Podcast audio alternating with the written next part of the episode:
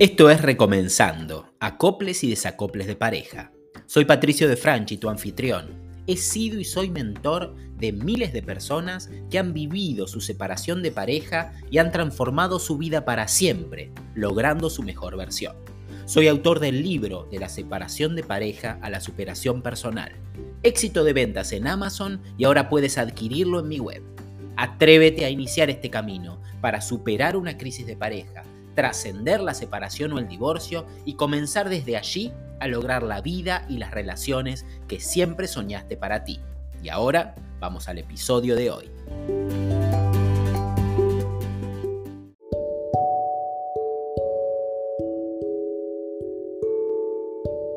Inicia conmigo una mentoría de superación personal luego de tu separación de pareja, divorcio o ruptura amorosa.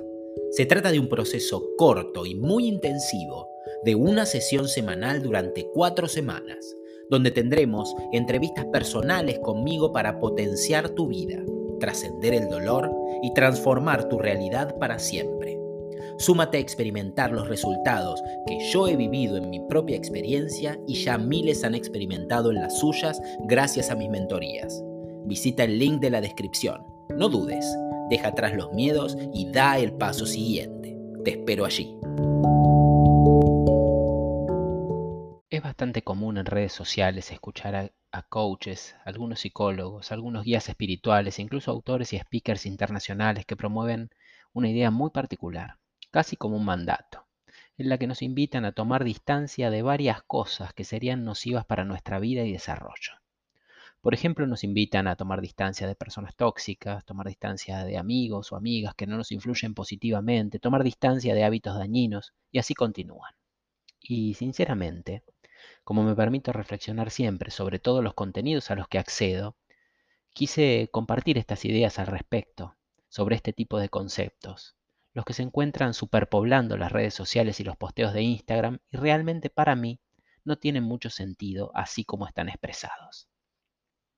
Es que personalmente soy de la idea de que la realidad en, la que nos desenvolvemos habitualmente todos los días, ya sea con personas tóxicas en ellas y pegaditas a nosotros, ya sea con relaciones complicadas en ocasiones, con amigos o amigas que nos maltratan, incluso a veces se aprovechan de nosotros, o incluso padres o hermanos que a veces pueden asfixiarnos o solo aparecer para pedirnos cosas, esa realidad, que parece tan dura, es perfecta para nosotros. Sí, me escuchaste bien, considero que una realidad de cualquiera de estos tipos que describí antes también es perfecta para nosotros y no tenemos por qué huir de la misma. Es que la realidad que conforma nuestro entorno y que nutre nuestras experiencias es siempre acorde 100% a quien en verdad somos en la actualidad. Todas nuestras experiencias y las personas que vienen junto a ellas son resonantes a nuestro estado vibracional de hoy, y eso ni aunque querramos podemos ocultarlo. Quizás un consejo como el que con excelentes intenciones puedes oír en las toneladas de post que aseguran que alejarse de esas experiencias es lo mejor para ti, pueda quizás sí resultar como un disparador para que puedas identificar un poco la situación y las personas con las que te rodeas. Pero difícilmente te permita el solo hecho de tomar distancia de esas experiencias sacar a la luz la información necesaria de tus propias sombras para sanar profundamente desde lo interior y así elevar tu estado vibracional. Me explico más. Todos nosotros somos energía, somos información y vibramos. Y así, como es que todos formamos parte de un mismo campo energético, la aparente dualidad que apreciamos en nuestro entorno físico, con otro delante que expresa una polaridad contraria a la nuestra, no implica, como creemos, que hay un otro del que estamos separados, por más que así lo veamos en el plano físico, sino todo lo contrario.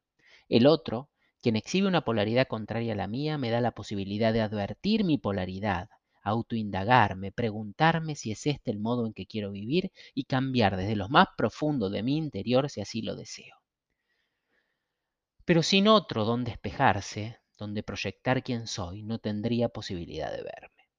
Formamos una unidad energética con todo lo que aparenta estar fuera de nosotros. Entonces en esa aparente dualidad nos vemos espejados en las experiencias que a diario vivimos.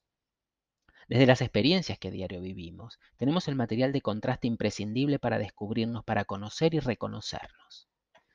De esta manera es que podemos apreciar que vivimos en una, relación con un marido tóxico que no sabe hablar y solo se comunica con violencia, porque estamos espejando en él nuestra creencia introyectada de que las relaciones se construyen desde el silencio.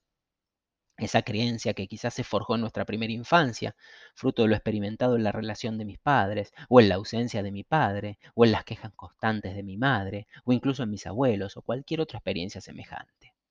Entonces en la experiencia actual de ese marido tóxico puedo sacar a la luz esa creencia interna de que, por ejemplo, no soy digna de ser escuchada, de que me siento insignificante o insuficiente como para pretender un trato mejor, o que mi palabra no vale y debo someterme a los hombres, etc.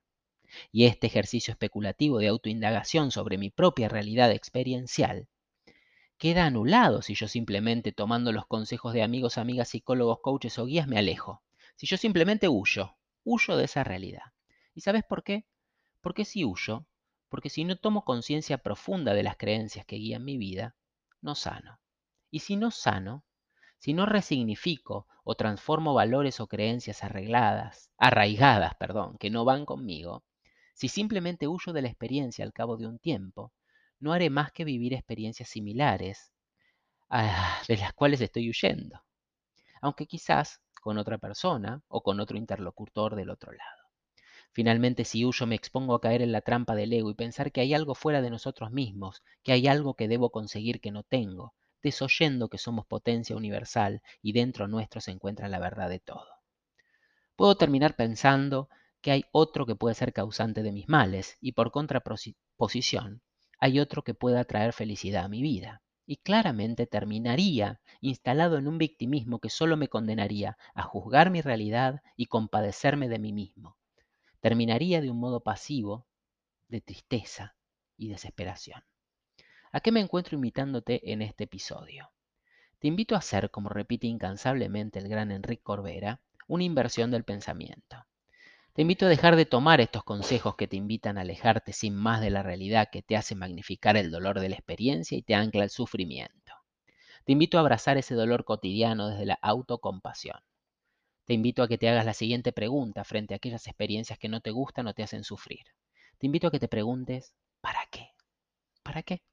¿Para qué llega a mi experiencia un marido golpeador o infiel? ¿Para qué llega mi experiencia la sensación de soledad por sentirme abandonado por mi pareja? ¿Para qué la vida me presenta una mujer que no es demostrativa de su cariño? ¿Para qué llegan a mi vida amigos o amigas que no me hacen sentir especial o bien conmigo? Desde esa pregunta inicial comenzarán a llegar todas las respuestas necesarias que van a hablar de mí mismo, desde lo más profundo, porque puedo entender qué tiene que ver conmigo esa experiencia y puedo decidir. Cuando empiezo a dar lugar a ese nivel de autoindagación, cuando empiezo a entender que toda experiencia, por más dolorosa que sea, llega a mi vida porque habla de mí mismo. Cuando entiendo esto y descubro ese para qué, recién ahí puedo trascenderlo, puedo liberarme, puedo en definitiva despertar. Una vez despierto, la experiencia dolorosa en sí se disipa. Una vez trascendida la información, recupero mi poder y dejo de ser esclavo de mi subconsciente. Una vez que tomo conciencia, puedo comenzar a accionar. Puedo elegir librarme de esas creencias o valores que hasta ahora venían decidiendo mi vida, para empezar a ser yo el propio artífice de mi realidad. A partir de ese momento, ya no necesito ningún consejo para alejarme de esas personas o vínculos tóxicos, porque mi nuevo y propio nivel vibracional ha cambiado desde dentro hacia afuera. Mi nuevo estado vibracional, mi propio despertar me eleva a una nueva dimensión de experiencias. Estas experiencias que me anclaban al sufrimiento desaparecerán ahora porque mi actual mirada del mundo ya no tiene lugar. El despertar interior es un mecanismo que depende de nosotros mismos y solo nos exige conocernos profundamente para decidir con conciencia nuestra realidad presente. Espero que a partir de ahora dejes de mirar la realidad que no te gusta con la idea de que debes escapar de allí y empieces a aceptarla, a amigarte con ella. Desde allí podrás comenzar a indagar qué quiere enseñarte sobre ti mismo esta realidad. Aparecerán verdades que cambiarán tu vida para siempre. Y desde ese nuevo sitio, sin dudas, cambiará rotundamente tu entorno aparecerán ideas dentro tuyo que te devolverán todo tu poder interior y podrás desatarlo en tu favor para seguir avanzando y creciendo.